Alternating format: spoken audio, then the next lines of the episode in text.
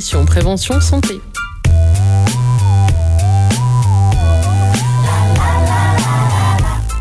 Bonjour et bienvenue dans À ta santé, une émission d'une heure tous les 15 jours dédiée à la santé et au bien-être, au travers de l'information, la prévention et de la vulgarisation scientifique. À chaque émission, nous vous proposons d'explorer une nouvelle thématique au travers d'interviews de professionnels de santé et de chercheurs, de témoignages d'auditeurs ou de patients et de chroniques en lien avec l'actualité. À ta santé, c'est sur Radio Pulsar, mais aussi sur les ondes de Radio Gatine, aux ondes et Radio Écho des Choucas. Cette émission est rendue possible grâce aux principaux acteurs en santé de Nouvelle-Aquitaine, qui nous permettent d'accueillir les meilleurs spécialistes et de former toute une équipe d'étudiants impliqués dans la santé aux, techniques radiophoniques. Aujourd'hui, nous vous retrouvons pour parler d'un sujet qui fait débat dans l'actualité ces derniers mois, la fin de vie. Fin de vie, suicide assisté, aide à mourir ou encore euthanasie, des termes forts qui résonnent différemment en nous et animent les discussions entre la science et les croyances. Il paraît alors difficile de savoir comment se positionner dans ce débat. Pour éclaircir un peu ces problématiques, je laisse la parole à Marie. Pendant des siècles, l'humanité s'est toujours posé des questions sur la mort et comment la mort est gérée dans la société. Avant, les croyances religieuses et les coutumes culturelles dictaient principalement ce qu'on faisait. Mais maintenant, avec les progrès de la science et de la médecine, notre façon de voir et de traiter la fin de vie a bien changé.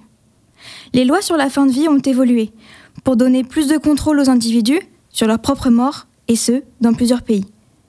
Des concepts comme les directives anticipées, les soins palliatifs, et même des lois sur l'euthanasie médicale assistée ont été mises en place pour s'assurer que les gens puissent avoir une fin de vie respectée et digne.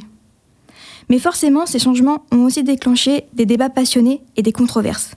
Les questions morales et éthiques autour de la fin de vie sont encore très importantes et sensibles. Certains groupes religieux voient ces changements comme une remise en question des, principes sacrés. Ils ils craignent que ça déshumanise et ouvre la porte à des abus, comme l'euthanasie sans le consentement de la personne. Les croyances religieuses ont toujours donné un cadre moral et spirituel pour gérer la mort. Pour beaucoup, la mort et la vie sont étroitement liées à des idées de divinité ou à des destinées spirituelles. Les traditions religieuses offrent souvent des rituels pour accompagner les défunts et les familles pour apporter un peu de réconfort et d'espoir dans des moments difficiles. Mais même dans la religion, les choses bougent. Certains groupes religieux commencent à voir qu'il faut peut-être adapter leur enseignement aux nouvelles réalités. Ils parlent plus de l'éthique, de la fin de vie, de compassion et de comment soulager la souffrance, ouvrant la porte à plus de discussions entre la religion et la science. Alors, où est-ce que cela nous mène-t-il? Bah, on se retrouve dans un paysage un peu compliqué où les lois, la religion et nos valeurs personnelles se mélangent. L'évolution des lois sur la fin de vie montre la diversité et la complexité de nos sociétés modernes. Elle met au défi nos idées traditionnelles sur la mort et la dignité humaine. Pour avancer dans ce débat, on a besoin d'ouvrir un dialogue respectueux où toutes les voix, tous les avis sont entendus. C'est comme ça que nous pourrions construire un avenir où la compassion, le respect et la dignité guident nos décisions, que ce soit dans les lois ou dans la religion. Merci Marie pour cette chronique au sujet aussi débattu qu'important. Quoi qu'il en soit, la fin de vie est un sujet qui pousse à la réflexion et intéresse autant les croyants que les athées. Ce 30 janvier dernier, Gabriel Attal, le nouveau Premier ministre, a annoncé qu'un projet de loi instaurant une aide active à mourir serait examiné avant l'été 2024. Actuellement, l'accompagnement à la fin de vie est encadré par la loi Claes-Leonetti du 2 février 2016, stipulant que toute personne a le droit d'avoir une fin de vie digne et accompagnée du meilleur apaisement possible de la souffrance. Et pour parler de cette loi, nous avons reçu il y a quelques jours Alain Claes, co-auteur de la loi du 2 février 2016, pour échanger avec lui autour du sujet de la fin de vie bonjour Monsieur Kless. Bonjour. Alors Alain Kless, vous êtes notamment l'ancien maire de la ville de Poitiers. Vous avez également été député, mais si nous vous recevons aujourd'hui, c'est surtout car vous avez beaucoup travaillé sur les questions de la bioéthique. La bioéthique, qui est l'étude des problèmes éthiques qui sont posés par les avancées en matière de biologie et de médecine. C'était donc très important pour nous de vous recevoir dans le cadre de notre émission consacrée à la fin de vie, vous qui êtes le co-auteur de la loi Claes-Leonetti du 2 février 2016. Est-ce que vous pouvez nous expliquer concrètement ce que permet la loi actuelle? Je dirais euh, que permet euh, les lois, car depuis 20 ans, il y a eu euh, quatre lois principales. la loi de 1999 qui crée les soins palliatifs, la loi de 2002 qu'on a appelée loi Kouchner, qui euh, permet à un patient de demander l'arrêt de ses traitements, sous réserve d'un débat collégial avec l'équipe médicale. Loi 2005 est une loi importante. Il y a depuis euh, des années des progrès scientifiques, en particulier au niveau de la réanimation. Et là, euh, c'est posé un sujet qu'on appelle l'obstination déraisonnable, c'est-à-dire maintenir en vie artificiellement, excusez-moi de cette expression, des personnes euh, grâce à des techniques. Donc on a légiféré en 2005. Et 2016, c'est trois nouveaux droits. Euh, des directives anticipées contraignantes, sous réserve qu'elles soient euh, appropriées et qui peuvent être présentées par le patient. La personne de confiance, c'est-à-dire désigner quelqu'un si on n'est pas en état de s'exprimer pour dire ses volontés.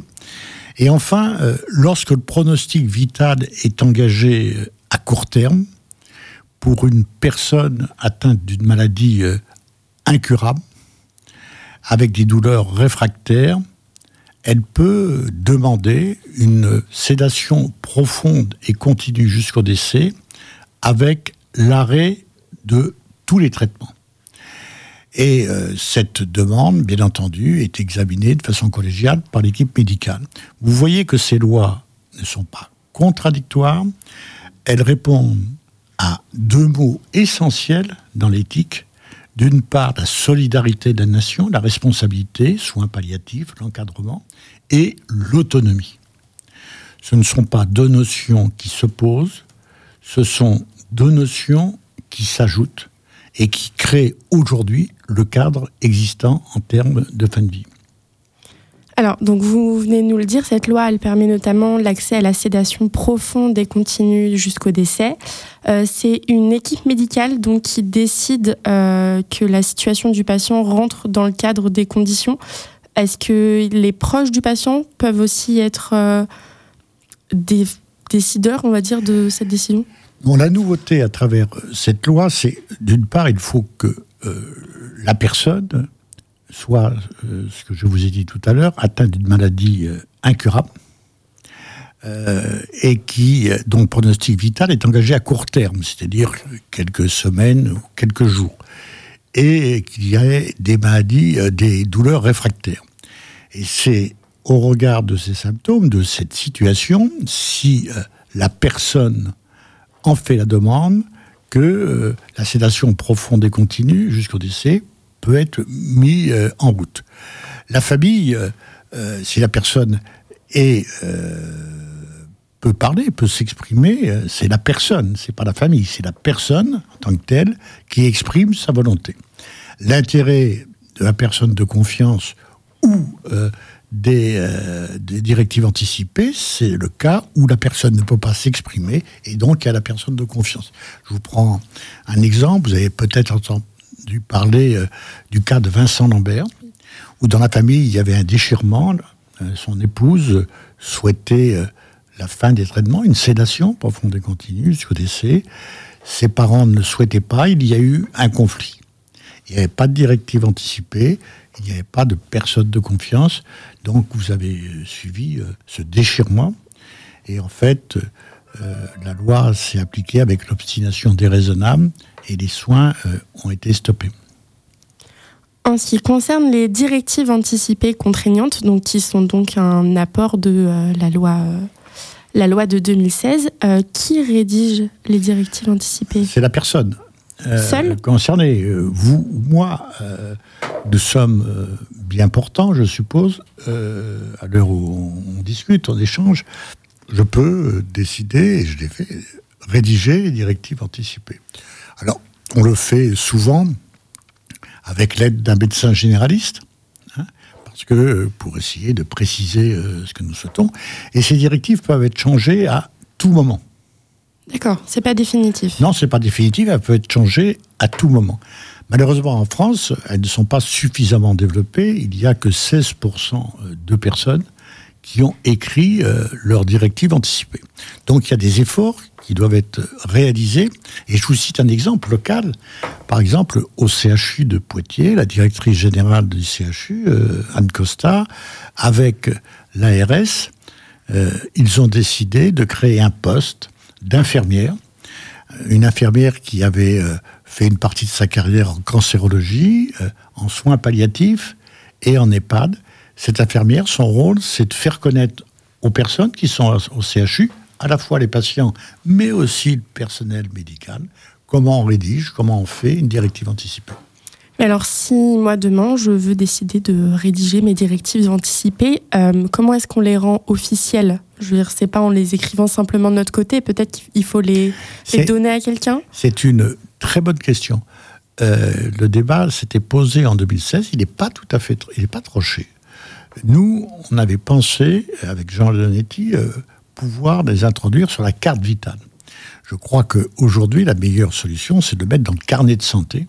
Hein, de la personne pour qu'il y ait euh, ce, document, euh, ce document à disposition des uns et des autres. Alors, au niveau des professionnels de santé, est-ce que cette loi, on peut dire qu'elle a eu un impact direct sur leur profession? Un impact. Je crois que ce qu'il faut bien voir, euh, quand je vous ai évoqué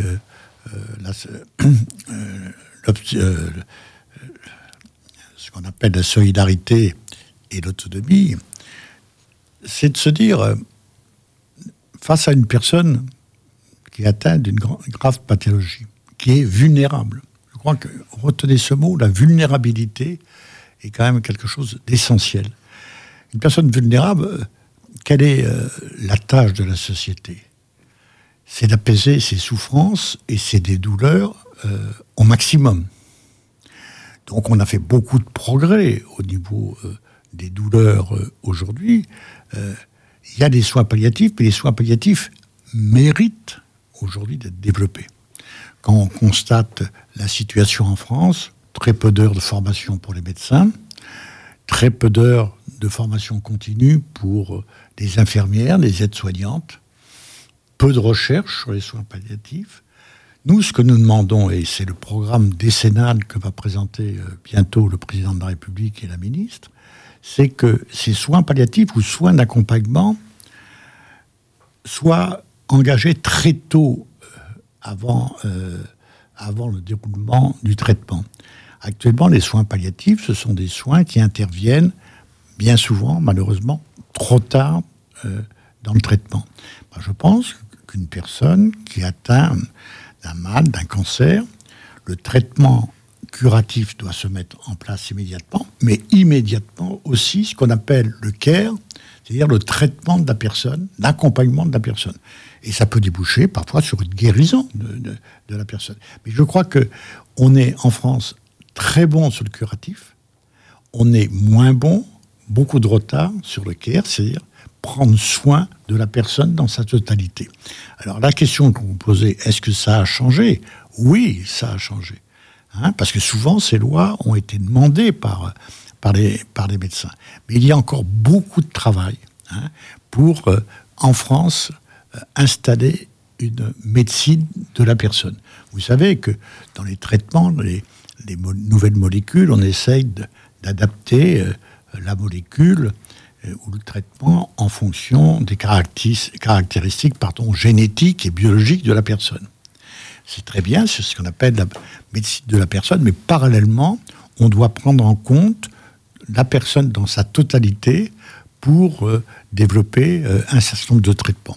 Vous avez pu remarquer que pendant euh, la Covid, je crois qu'on a bien traité l'épidémie. Il y a eu beaucoup de conséquences de, de l'isolement de ces personnes, que ce soit chez les personnes âgées, les étudiants, et la psychiatrie, par exemple, euh, on s'en est rendu compte à ce moment-là, était parfois démunie pour prendre en compte euh, ces problématiques-là. Alors, je reviens sur la notion de care dont vous venez de parler. Est-ce qu'on peut considérer que ce serait un peu une sorte de, de prévention, de préparation aux soins palliatifs pour les personnes qui pourraient en, avoir besoin? C'est pas c'est pas une prévention ou euh, les soins palliatifs, c'est une totalité, c'est un, continuum. Je crois que ce qu'il faut bien comprendre, c'est un continuum. Euh, il faut euh, sortir de la tête peut-être cette idée, euh, on met en place des soins palliatifs lorsqu'il n'y a plus rien à faire dans les dix derniers jours. Non.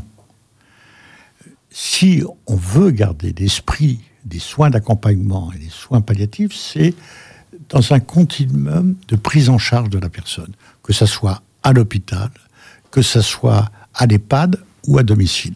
Je prends l'exemple des soins palliatifs de Poitiers, ils ont 10 lits dans le service, mais ils interviennent en cancérologie, hein, c'est-à-dire à, l'intérieur de l'hôpital, mais ils interviennent, ils touchent, je crois, par an 300-400 familles, personnes, à domicile ou dans les EHPAD.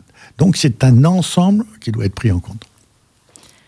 Alors, je reviens donc sur cette loi qui date du, donc, du 2 février 2016. Ça fait donc 8 ans que vous l'avez euh, co-rédigée. Est-ce que vous constatez qu'elle a eu un réel impact aujourd'hui sur notre société? Elle a eu un impact. Je crois que c'était une étape, comme les autres lois ont eu un impact. C'est un ensemble. Elle a eu un impact, pas suffisant. C'est pour cette raison que on a évalué la loi. Le comité consultatif national d'éthique a évalué la loi.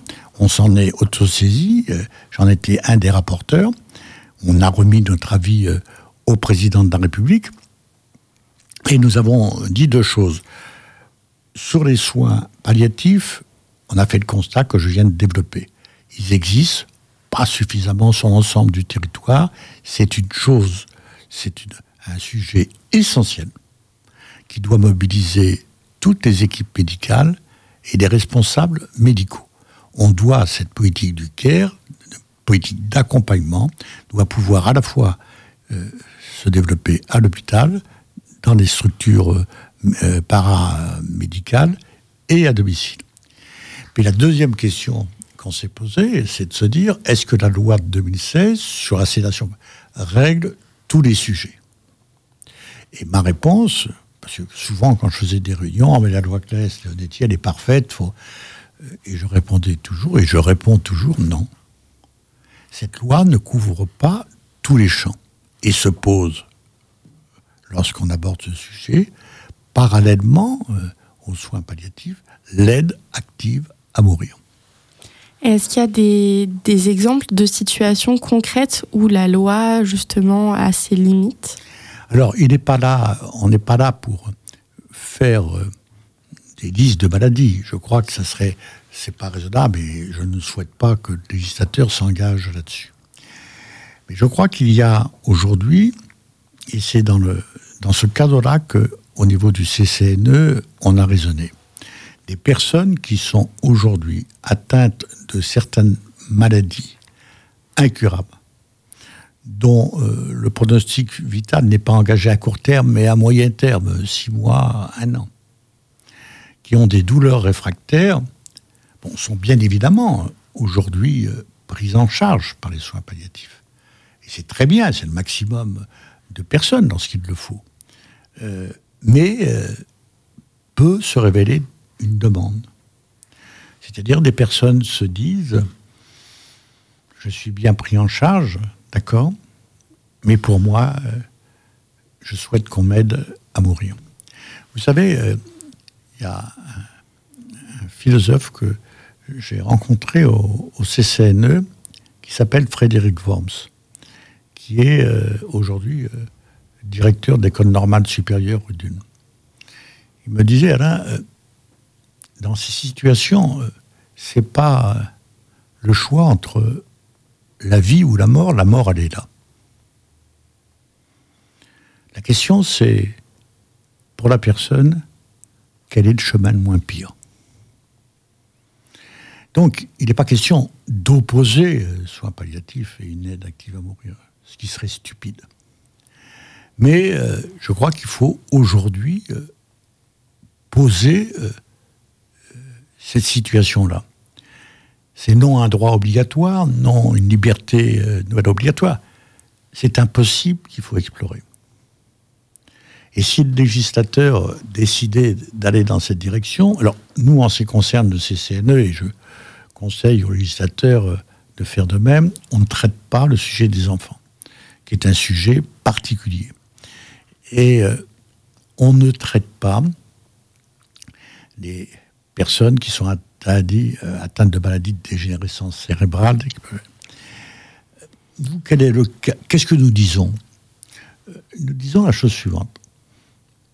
Il faut que la personne puisse formuler elle-même sa demande. Que cette personne soit atteinte d'une maladie euh, incurable, euh, dont le pronostic vital est engagé à moyen terme, c'est-à-dire qui est en dehors de la loi de 2016. Et à partir de là, il faut que cette euh, demande soit formulée à une collégialité qui peut être composée de médecins, mais aussi de membres d'associations, de proches. Parce que ce qui est important, je vous disais tout à l'heure qu'on parlait de personnes vulnérables. Quand vous êtes dans cet état, vous êtes dans une situation de vulnérabilité.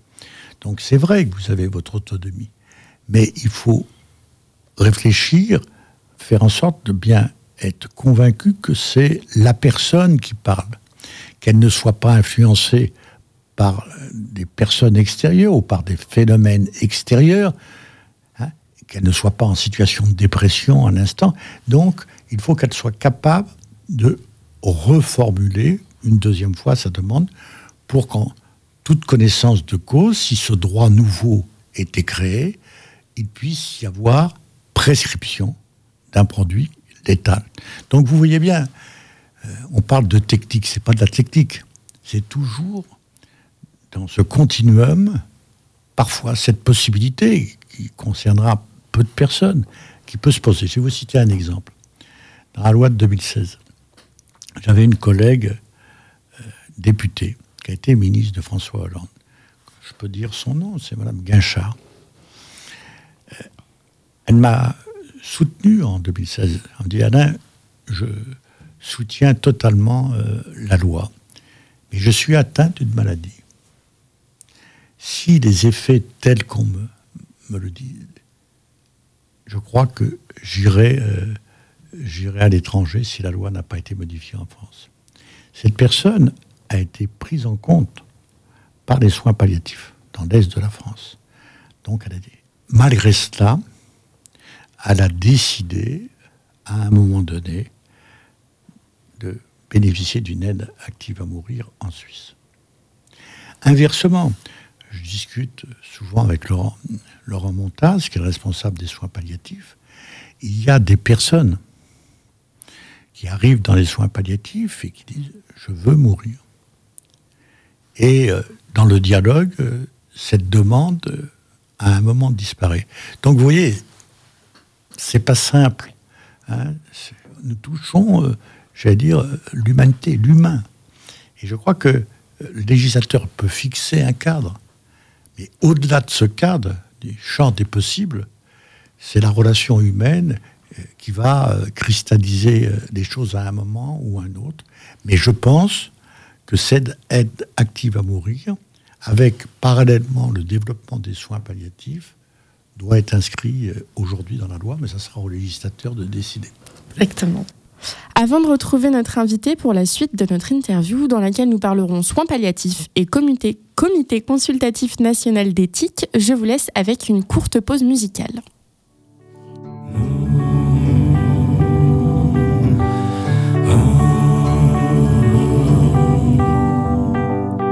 je n'ai plus d'envie, que mon corps trop meurtri m'empêche de te voir, effaçant toute notre histoire. Promets-moi de ne pas laisser qui que ce soit s'acharner. Je veux partir sans un bruit. Je n'ai pas choisi pour ma vie. C'est bien mon choix quand je sors si Dieu pense que ce n'est pas fini, je veux lui dire qu'il a tort. Les donneurs de leçons, les bien-pensants diront On ne décide rien, faut se soumettre au destin. Mais toi, tu sauras sourire, visitant tous nos souvenirs, apaisé de ne plus me voir souffrir. Je n'ai pas choisi pour ma vie. C'est bien mon choix quand je sors. Dieu pense que ce n'est pas fini, je veux lui dire qu'il a tort.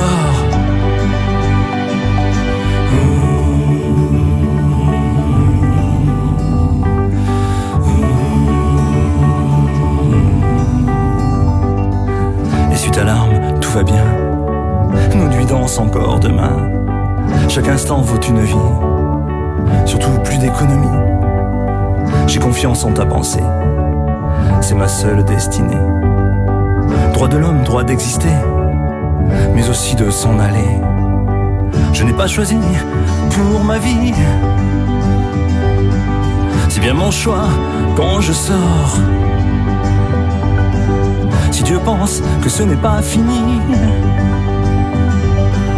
je veux lui dire qu'il a tort. Je n'ai pas choisi pour ma vie. C'est bien mon choix quand je sors.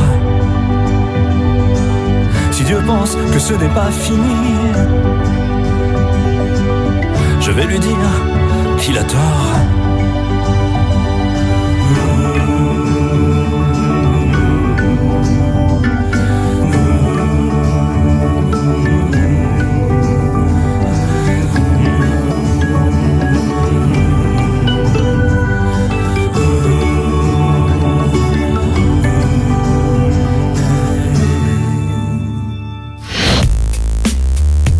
Écoutez à ta santé. C'était Quand je sors de Jean-Luc Brouillon, une chanson engagée de l'artiste qui atteste, selon ses dires, avoir voulu apporter son grain de sable et faire comprendre que la situation actuelle est particulièrement cruelle. Aujourd'hui, dans À ta santé, nous abordons le sujet de la fin de vie.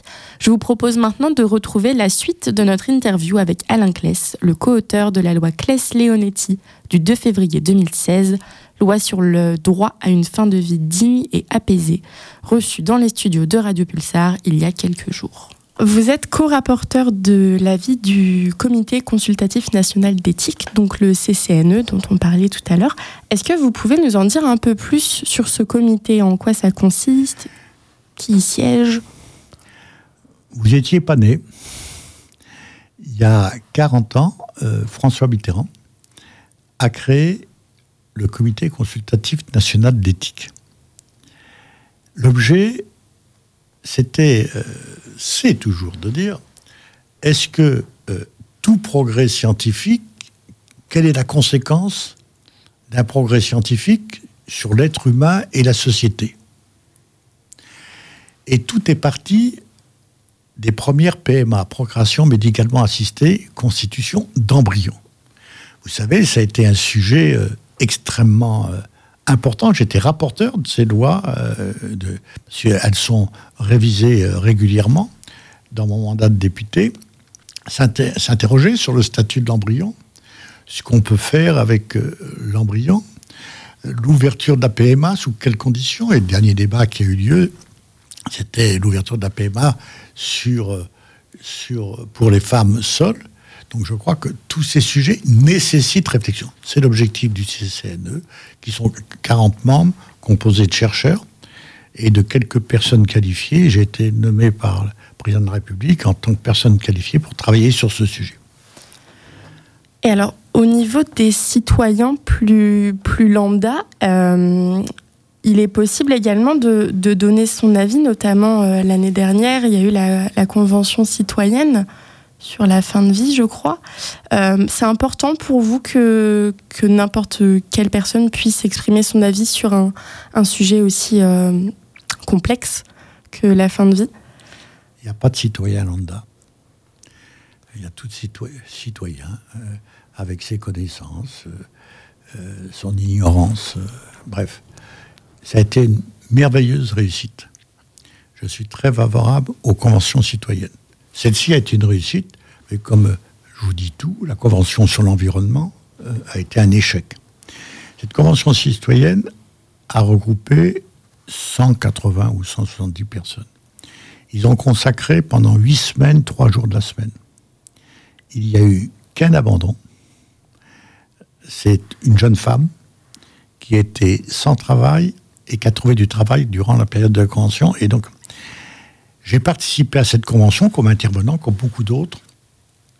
Toutes les opinions ont été euh, développées, toutes les opinions.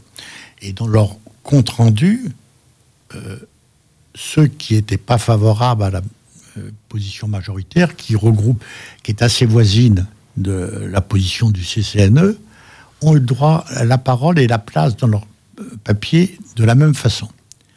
Et ce qui me fait plaisir, c'est que parfois en France, quand je fais des réunions, je demande toujours est-ce qu'il y a eu un conventionnel? Et souvent, euh, un conventionnel lève la main. Et je l'ai fait venir à la tribune pour qu'il s'exprime lui-même. Donc, cette convention, ce qu'on appelle la, euh, la, démocratie participative, est très utile. Ce n'est pas l'image de la France, mais ce sont des citoyens venant d'horizons divers, avec des connaissances parfois très éloignées de ce sujet, qui se font une idée. Et je pense que pour la démocratie représentative, c'est-à-dire des parlementaires qui doivent décider, c'est eux qui doivent décider, les travaux de la Convention citoyenne, au même titre que les travaux du CCE2, mais les travaux de la Convention sont très utiles. Ça leur donne un éclairage. Mais il faut être honnête, c'est qu'un avis, et c'est aux parlementaires de, de décider. Car je, je vous le redis, j'ai dû le dire X fois, je ne crois pas au référendum sur ces sujets-là.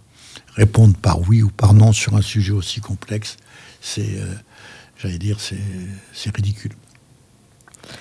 Très récemment, vous avez été invité par le président de la République française et euh, l'exécutif à l'Élysée pour évoquer le projet d'une nouvelle loi donc sur la fin de vie. Qu'est-ce qu'on peut retenir de cet échange concernant l'évolution vraiment de l'accompagnement à la fin de vie? Alors, j'ai un principe quand je vois le président de la République ou que je déjeune avec lui, euh, j'ai pas l'occasion, je ne dis pas ce qui s'est passé. on a organisé, il a organisé euh, deux réunions, deux dîners euh, avec des confessions religieuses, des courants religieux. Dernier dîner, il y avait les, les, courants religieux, il y avait trois médecins, un réanimateur, Gustave Roussy, un soin palliatif CHU de Poitiers. Euh, et il y avait euh, trois autres personnalités, dont moi, euh, en tant que rapporteur du CCNE, ancien parlementaire sur la, sur la loi. Le président est à l'écoute, il écoute. Je crois qu'il a ses convictions, mais, et ça je partage cette position, on progressera en France si on respecte les positions des uns et des autres. Le temps pris aujourd'hui au dialogue n'est pas un temps perdu. Dans les dizaines de réunions que j'ai pu faire, que ce soit l'initiative de partis politiques, de courants religieux, de courants philosophiques, la, maçonnerie, euh, de, de médecins, à chaque fois, j'ai pu constater un immense respect.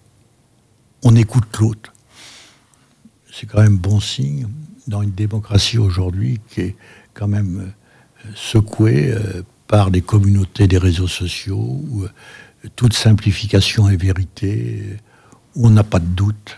Je pense que c'est utile, ces échanges. Et donc, ces échanges ont eu lieu. J'étais à l'Élysée le jour où les conventionnels ont remis au président de la République leur avis. Le président de la République s'est exprimé. Et je pense que le calendrier sera tenu et le Premier ministre, lors de sa, euh, son discours de politique générale, a dit que la première lecture devrait intervenir euh, avant les vacances. alors enfin, vendredi dernier, vous avez eu la, possibilité de visiter donc le, le, CHU de Poitiers et de rencontrer l'équipe des soins palliatifs. Est-ce qu'il y a des choses qui vous ont surprise Surpris, non, parce que je les connais bien. Euh, la, nouvelle ministre, Catherine Vautrin, a voulu euh, euh, les rencontrer, venir à Poitiers, parce qu'on avait discuté ensemble. Bon, J'étais très heureux pour les équipes de Poitiers. On a vu des patients déjà. je crois que c'est important d'écouter les patients, écouter leur parcours, écouter où ils en sont ça se décrit pas, vous comprendrez à une peu de radio, mais ça vaut, j'allais dire, euh, un regard, euh, beau tout et discours. J'ai pas trouvé, euh, pas trouvé la désespérance. Ce sont des personnes qui sont conscientes de leur état, mais ils sont dans la vie. Quant aux équipes, elles sont formidables. Il y avait bien sûr euh, Montaz, il y avait des internes, il y avait des infirmières, une disponibilité totale. Puis vous savez, ce qui est rassurant, c'est dans une société où, où tout est technique, et c'est formidable, la médecine fait des progrès considérables en termes d'imagerie médicale, en termes de traitement, mais qu'à côté de cela, des médecins à part entière écoutent, essayent de comprendre, essayent de cheminer. Je pense que ces deux choses, tout à fait, attitudes complémentaires. Le care et le cure, la curatif. Hein. et donc cet échange a été euh, euh, très riche. Le ministre euh, les a interrogés. euh, ils s'étaient répartis. euh, euh, ils avaient préparé euh, cette rencontre. euh, et on était tous les deux avec la ministre et la directrice euh, du CHU. Chacun a fait son intervention sur un angle donné. euh, C'était la prise en compte de la personne, mais c'est aussi la préparation des repas, parce que le repas est un moment important. Bref, c'était tout le continuum, euh, euh, avec la famille aussi, les rapports avec la famille. Donc ça a été un moment euh, très riche. Ce qui me fait dire que, bon, j'ai des certitudes, je souhaite que le législateur évolue, mais il faut que je garde toujours en tête nombreuses questions qui sont sans réponse encore. Merci beaucoup, Merci à vous. Alain Claes, pour le temps déjà, pour être venu ici euh, aujourd'hui et puis pour toutes ces réponses euh, très Merci à vous. Merci. Avant de poursuivre cette émission en abordant l'aspect associatif, primordial dans l'accompagnement à la fin de vie, je vous propose d'écouter Euthanasia de Post Malone.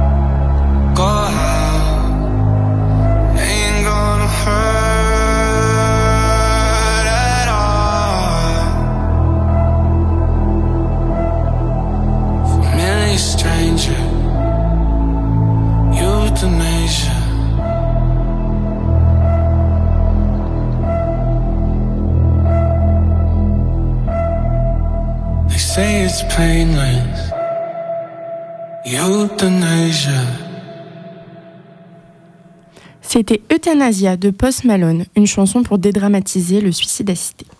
La loi Claes-Leonetti du 2 février 2016, nous l'avons vu précédemment, a eu un impact majeur dans le domaine de la santé et de la fin de vie, aussi bien pour les patients et les familles que pour les professionnels de santé ou les associations.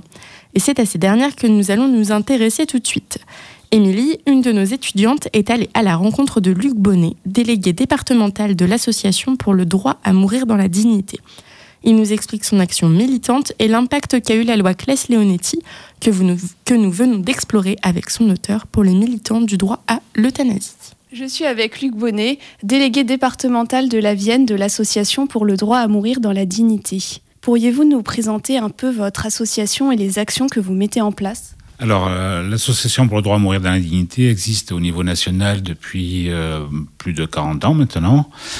Euh, elle regroupe au niveau local, c'est-à-dire dans la Vienne, un peu plus de 420 adhérentes et adhérents et un peu plus de 76 000 au niveau national. Notre but, c'est de faire aboutir une loi sur le droit à l'euthanasie, au suicide assisté. Et pour cela, eh bien, dans mon cas, c'est euh, maintenir le lien d'abord avec les adhérentes et adhérents, répondre aux renseignements sur les différents dispositifs de la loi actuelle, déjà la directive anticipée, le droit à la citation profonde et continue jusqu'au décès, et puis euh, de faire avancer le débat pour obtenir cette loi que nous désirons. Donc ça peut être, euh, bien par exemple, des réunions publiques. Nous avons un partenariat avec l'espace Mendes France à Poitiers, des, des ciné-débats, etc., etc. Et comment votre délégation territoriale s'inscrit euh, plus particulièrement dans la Vienne? Donc vous accompagnez des gens au niveau départemental, c'est ça? Oui, c'est-à-dire qu'on s'occupe de, renseigner euh, les personnes adhérentes euh, dans la Vienne et pas seulement adhérentes, puisque évidemment on a un site internet, il y a un numéro de téléphone qui est dédié à la délégation 86, un mail. Donc, euh, je suis amené à répondre à des personnes qui m'interrogent ou qui me font part de témoignages sur euh, la, la, fin de vie, euh, souvent douloureuse de proches. Et comment se passe le dialogue entre les membres donc, de la DMD et les professionnels de santé? Alors en fait, on a très peu de, de dialogue euh, au niveau local. Euh, nos interlocuteurs possibles, ce sont euh, l'unité de soins palliatifs. Euh, on a demandé à, rencontrer le, responsable du service, mais il n'y a pas eu de réponse positive. Euh, on a des relations avec l'association Jamalve, qui, est une association de bénévoles qui euh, accompagne les personnes en fin de vie en soins palliatifs, notamment. C'est des relations, on va dire, cordiales malgré nos désaccords. Euh, et puis après, ça peut être des contacts personnels avec certains médecins. Et selon vous, comment vous expliqueriez ce manque de contact justement avec les professionnels, notamment en soins palliatifs? Eh bien, euh, en France, on a euh, un problème avec beaucoup de professionnels de soins palliatifs qui sont qui ont une position qui, euh, pour nous, apparaît absolument dogmatique sur le refus du droit à l'euthanasie et au suicide assisté. C'est pas le cas de tous, mais c'est quand même une forte résistance en soins palliatifs. Ceci étant, moi, j'interviens à l'IFSI. L'Institut de soins infirmiers, qui donc prépare les diplômes pour des infirmières et des infirmiers.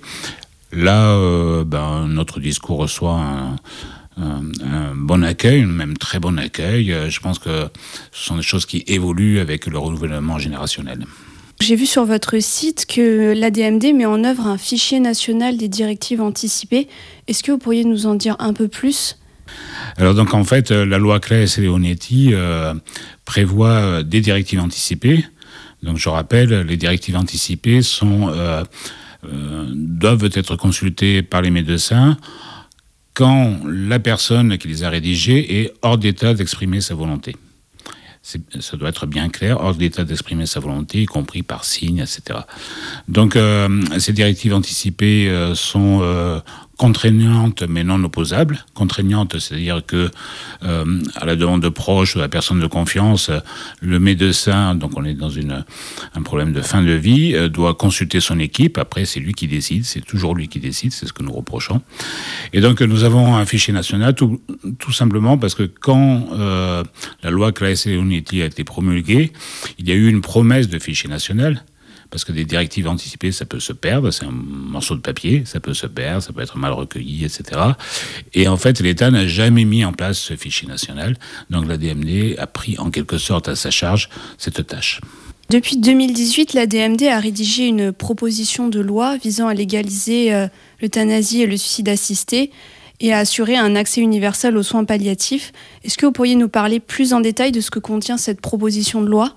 Cette proposition de loi, alors pour résumer, euh, en fait, il s'agit bien, euh, on est toujours dans la même euh, constellation, c'est-à-dire dire en cas de maladie grave et incurable, grave, donc qui va entraîner la mort par elle-même, par l'affection elle-même, incurable, donc sans espoir thérapeutique, pour des personnes qui sont, qui déclarent des souffrances qui sont inapaisables, et à leur demande, il doit y avoir un droit individuel à l'euthanasie ou un accès au suicide assisté. Voilà, c'est ce que nous défendons. Nous pensons que euh, ça s'inscrit dans les, les, lois de liberté. Ça doit être un droit pour toutes et tous, une obligation pour personne. C'est pour ça que nous ne comprenons pas l'opposition dogmatique à ce droit. Euh, ça nous rappelle beaucoup de choses hein, sur le droit à l'IVG, sur, euh, sur d'autres euh, lois de liberté. voilà, donc la proposition de loi en elle-même, je ne vais pas rentrer dans les détails, mais grosso modo, elle va reprendre ce qui existe déjà en Belgique depuis quand même plus de 20 ans, aux Pays-Bas depuis là aussi plus de 20 ans, etc., etc. Comment cette loi, justement, elle a été reçue par les professionnels de santé, en sachant qu'elle va quand même placer la volonté du patient au-dessus de celle du médecin? Le projet de loi, vous voulez dire? Euh, Oui. Oui, voilà. Euh, bah, c'est un, problème qu'il y a dans, certains euh, secteurs de la médecine en France, notamment. Euh, c'est que euh, les médecins, il y a une forme de paternalisme médical. Les médecins savent plus que vous euh, ce, qui est, valable. Alors, sur, sur un plan curatif, je suis sans doute d'accord, hein, ils ont plus de connaissances, bien sûr. Mais en fait, en fin de vie, on se demande pourquoi ils prendraient le pouvoir sur nos corps. Encore une fois, dans un contexte de maladie incurable, où il n'y a plus d'espoir thérapeutique, où des personnes sont en souffrance, et je ne vois pas au nom de quoi euh, les médecins ou des hommes et des femmes politiques empêcheraient les personnes individuellement d'accéder au droit d'abréger leur vie. Donc cette proposition de loi, elle pose les bases de votre contribution dans le cadre de la Convention citoyenne sur la fin de vie. Et aujourd'hui, donc en France, on en a un petit peu parlé déjà. La loi la plus récente concernant la fin de vie est la loi Claes-Leonetti datant de 2016. Comment aimeriez-vous voir évoluer cette loi?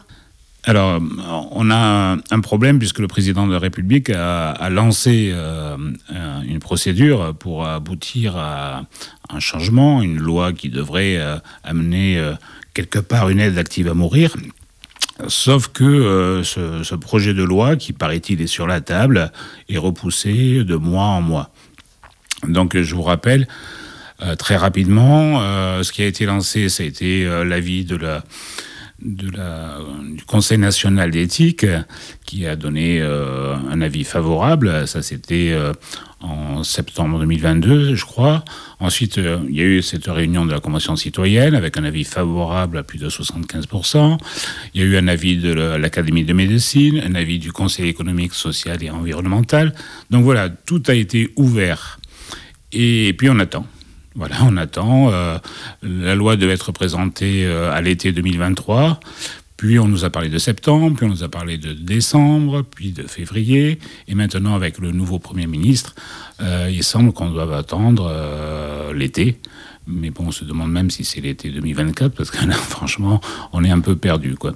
Et ça pose un problème aussi démocratique, c'est-à-dire que on lance une procédure de réforme et sur celle-là, on n'a rien à dire, c'est plutôt pas mal, hein, on, va, le dire très simplement. La Convention citoyenne, il me semble-t-il, est une bonne initiative, sauf que pour l'instant, on n'en voit pas euh, le résultat.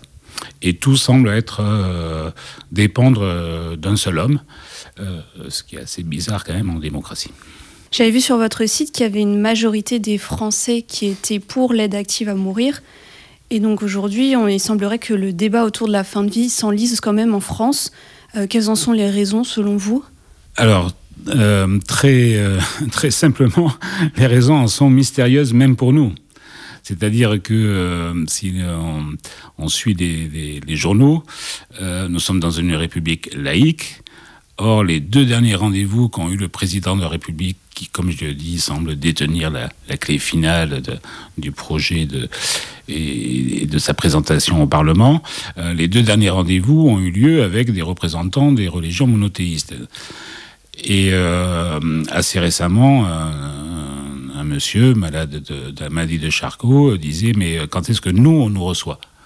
Euh, en quoi, alors très bien. Les croyances sont évidemment tout à fait respectables, mais ces représentants des religions monothéistes ne s'adressent qu'à leurs croyants. C'est une petite partie de, la population. donc tout ça est assez inquiétant et vraiment je vais dire mystérieux. C'est mystérieux que dans les républiques laïques, euh, et qui se veut absolument euh, laïque, euh, les derniers contacts et les contacts un peu constants soient avec des représentants des religions monothéistes. Donc, pour revenir à la loi Claes-Leonetti, est-ce que cette loi a été perçue en 2016, en tout cas, comme une victoire dans votre association ou au contraire comme une déception car jugée trop insuffisante? C'était une déception. Et euh, on est allé euh, de déception en déception. Euh, donc en, 2016, c'est sous le mandat de François Hollande. Et, en fait, on pensait qu'il y aurait un, vrai pas devant, enfin un vrai premier pas. Ça n'a pas été le cas. le, les, modifications, il faut rappeler que la loi Claes-Eloniti, en fait, c'est une troisième loi. Hein, il y a eu un amendement en 2010 et la, première loi qui était la loi Leonetti euh, date de, si je crois, euh, si je me rappelle bien, 2006. Il faut remarquer qu'il y a eu en fait donc trois lois une loi Leonetti 1, une loi Leonetti 2 et une loi Claes-Leonetti. Vous remarquerez que c'est toujours le même Leonetti qui est derrière, ce qui est quand même enfin, très étonnant. C'est le spécialiste de la, fin de vie, absolument euh, opposé au droit à l'euthanasie. Euh, ça a été une déception parce que ça n'ouvrait pas le droit à l'euthanasie, qui encore une fois existé dans les Pays-Bas, en Belgique, au Luxembourg depuis euh, le début des années 2000. pas de progrès significatif en fait par rapport à la première loi et euh, toutes les difficultés qu'il y a derrière, notamment ce qui avait été annoncé comme un, progrès qui était l'ouverture à la sédation profonde et continue jusqu'au décès, mais qui était très limité puisqu'en fait cette euh, sédation ne peut intervenir que quelques heures ou quelques jours maximum avant le, avant le décès prévu euh, pour la personne. Et donc maintenant, en fait, depuis la loi justement Clé Leonetti, les patients peuvent bénéficier de la sédation profonde et continue. On en a déjà un petit peu parlé. Et pourtant, de nombreuses personnes choisissent donc de se rendre à l'étranger, comme par exemple en Belgique ou aux Pays-Bas, pour justement bénéficier de l'euthanasie. Donc, euh, quelles, sont les différentes raisons à ça, selon vous? Alors, comme je l'ai dit, en fait, la, sédation profonde et continue jusqu'au décès euh, n'est donc pas une, euthanasie. On ne, donne pas un produit létal. Donc, il faut savoir que c'est quand même une pratique qu'on pourrait qualifier d'assez cruelle, puisqu'en fait, euh, la personne est inconsciente on ne sait pas très bien hein, jusqu'à quel niveau, ça a été euh, euh, discuté par des professeurs de médecine, jusqu'à quel niveau elle est vraiment inconsciente, vraiment, bon, ressent quelque chose, et puis on attend que, euh, que le corps se dégrade. Donc on n'alimente plus et on n'hydrate plus la personne. Et donc, cette espèce d'état de, peut, durer jusqu'à 15 jours. enfin, voilà. Et la personne meurt, soi-disant naturellement, ce qui ne veut strictement rien dire, euh, d'une maladie des reins, enfin bon, bref. Donc euh, le problème dans, ce cadre-là, outre ce, que je viens d'indiquer, c'est que en fait, euh, l'encadrement dit bien le, le pronostic vital doit être engagé sous quelques heures, au maximum quelques jours. Or, on se trouve avec des personnes qui, euh, soit dans des, phases finales de cancer, soit dans des maladies neurodégénératives, euh, ne rentrent pas dans ce cadre-là. Et veulent en finir parce que leurs souffrances euh, sont prisonnières de leur corps. Et avant même d'être prisonnières de leur corps, elles veulent abréger leurs souffrances et donc mourir. C'est pour ça qu'elles sont obligées de se tourner vers des pays comme la Suisse pour le suicide assisté, comme la Belgique pour l'euthanasie. Oui, il me semble justement qu'il y a c'est beaucoup les patients, notamment de la maladie de Charcot, qui ont, en tout cas, eu un, il y a eu un vrai élan avec euh, cette communauté de patients pour euh, la fin de vie en France. Oui, alors c'est celle qui est le plus, euh, on va dire, médiatisée. Euh, parce que c'est une maladie, vous le savez, qui est terrible, hein, qui laisse les personnes absolument prisonnières de leur corps et qui, euh, euh, si on laisse aller jusqu'au bout, vont mourir d'étouffement. ceci étant, les chiffres en Belgique, et donc là pour, pour les personnes belges, c'est quand même les phases terminales de cancer qui sont, représentent 60% des, de l'accès à l'euthanasie. D'accord, merci. Et donc pour conclure euh, cette interview, j'aimerais un petit peu revenir du coup sur euh, votre association et votre engagement militant. Euh, si l'un de nos auditeurs voudrait aussi s'engager sur la question du choix de la fin de vie, que lui recommanderiez-vous? Alors d'abord, euh, bien de se renseigner sur le site. Alors je, fais de la publicité pour le site ADMD, mais euh, euh, objectivement, il est, il est, très bien fait. vous avez un ensemble de ressources, aussi bien sur la loi actuelle, l'actualité, sur nos revendications, etc., etc. vous y trouverez aussi ben, les contacts des différents délégués départementaux. et par la suite, ben nous dans la Vienne, on fait des permanences assez régulières. Donc là, on est un peu en attente parce qu'on attend le projet de loi, mais dans les locaux de la Ligue de l'enseignement, rue de la Brouette du Vinégrier. Pour plus de renseignements, vaut mieux passer par le site et euh, contacter le départemental, moi en l'occurrence. Merci beaucoup, Luc Bonnet. Est-ce que vous avez un dernier mot à rajouter pour la fin? Ben écoutez, on attend, on attend ce projet de loi euh, impatiemment, euh, avec un étonnement dont je vous ai fait part. Les choses sont mystérieuses de ce côté-là dans un pays laïque. Merci beaucoup. Merci à Émilie et Luc Bonnet, délégués départemental de l'association pour le droit à mourir dans la dignité pour cet échange. Encore un bel exemple de l'impact qu'a eu la loi Claes-Leonetti sur les différentes instances concernées. À ta santé, c'est fini pour aujourd'hui. Un grand merci à nos experts d'avoir répondu présent. Merci aussi à Émilie et Marie, nos étudiantes, sans qui l'émission n'aurait pas été possible. On se retrouve dans deux semaines, même heure, mêmes ondes. On parlera de difficultés qui peuvent tous nous toucher, et ce, à tous les âges, les troubles du langage et plus particulièrement leur prise en charge.